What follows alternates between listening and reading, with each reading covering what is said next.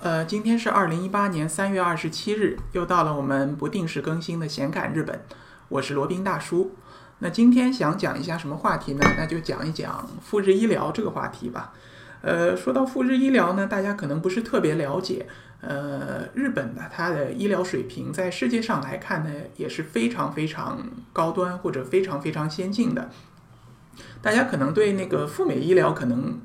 了解的更多一点，因为赴美医疗当中有一块很重要的就是赴美生子嘛，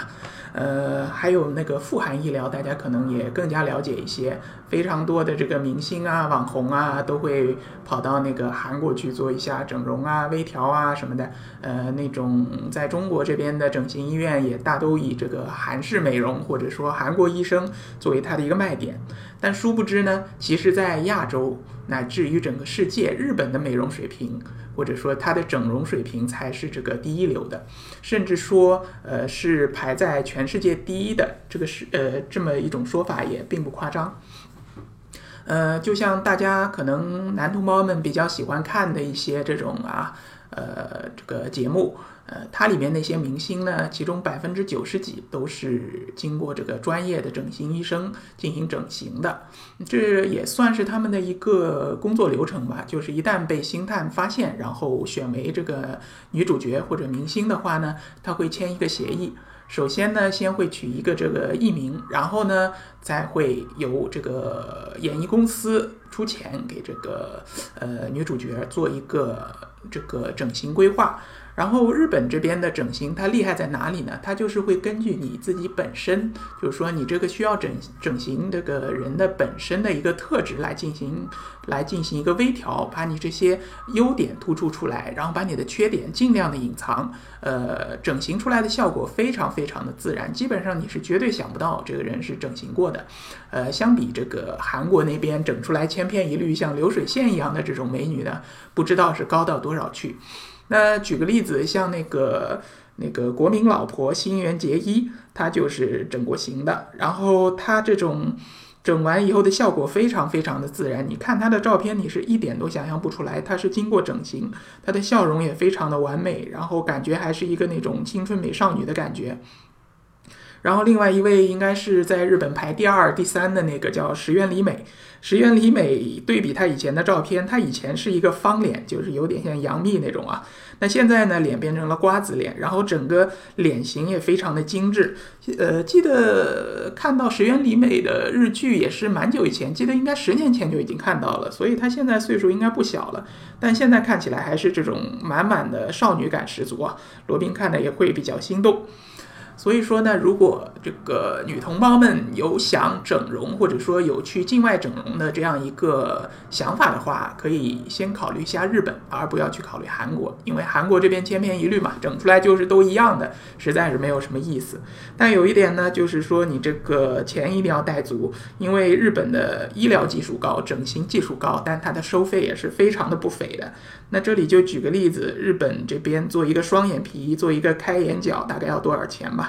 做双眼皮的话呢，一般是一万五千人民币左右，贵一点的有两万，便宜一点的大概一万左右。然后如果开眼角的话，差不多是一万六到两万。然后如果是隆鼻的话，差不多要两到三万。嗯，如果是其他的一些这个鼻部整形，差不多也要三万。如果涉及到其他更多的这些什么隆胸啊，什么什么这个削骨啊，其他的整体的一个规划，那这个价格就非常昂贵了。那有听说有一位这个名不见经传的男模，曾经花了三十万人民币跑到日本去整形，然后一跃就成为国内的这个比较知名的这个男模。当然不是那种一一二线的，大家就不用猜了。呃，这个名字可能你们也不一定听说过。这是日本的这个赴日整容的一块儿，呃，而且去日本整容的话，现在签证也非常容易啊，你办一个这个单次往返或者多次往返的签证就可以到那边去了。然后还有一个赴日医疗的呢，就是赴日的高端体检。这个体检呢，就是我们对现在对健康。呃，这个需求也越来越多了，然后听说很多人压力非常大，然后导致猝死啊，或者说亚健康的这样的状态。我们每年做一次体检也是非常必要的。那有一些比较有钱的人，可能就会考虑去日本做体检了。罗宾当初也是跟人聊天，然后才了解到还有这么一个项目。呃，但是那边一般都是比较高端的，就是类似于国内这种什么和睦家这种私私人的呃私立的医医医院做的一个全方位的体检。当然，它的服务也非常到位，检查的这个体系也很完善，但价格也是相对昂贵的，据说应该也要好几万人民币吧。呃，具体没有太多了解，因为罗宾这边确实还是囊中羞涩，可能还是考虑在国内做一个做一个体检。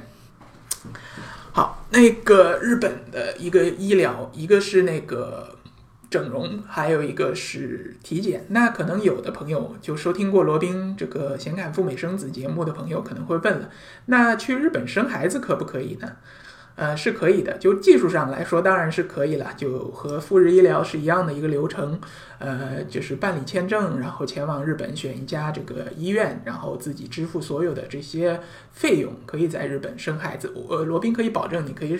呃，这个感受到各种无微不至，就是心细如发的这样的全方位的服务。日本的服务业当然都是全世界闻名的啦。日本的这个白衣天使，呃，日本的这个医疗服务也都是做得非常好的。呃，如果你在那边生孩子，绝对绝对。呃，会比美国这边的体验更好，当然比中国国内的这个和睦家之类的这种顶级的私人医院相比，肯定也是更好的。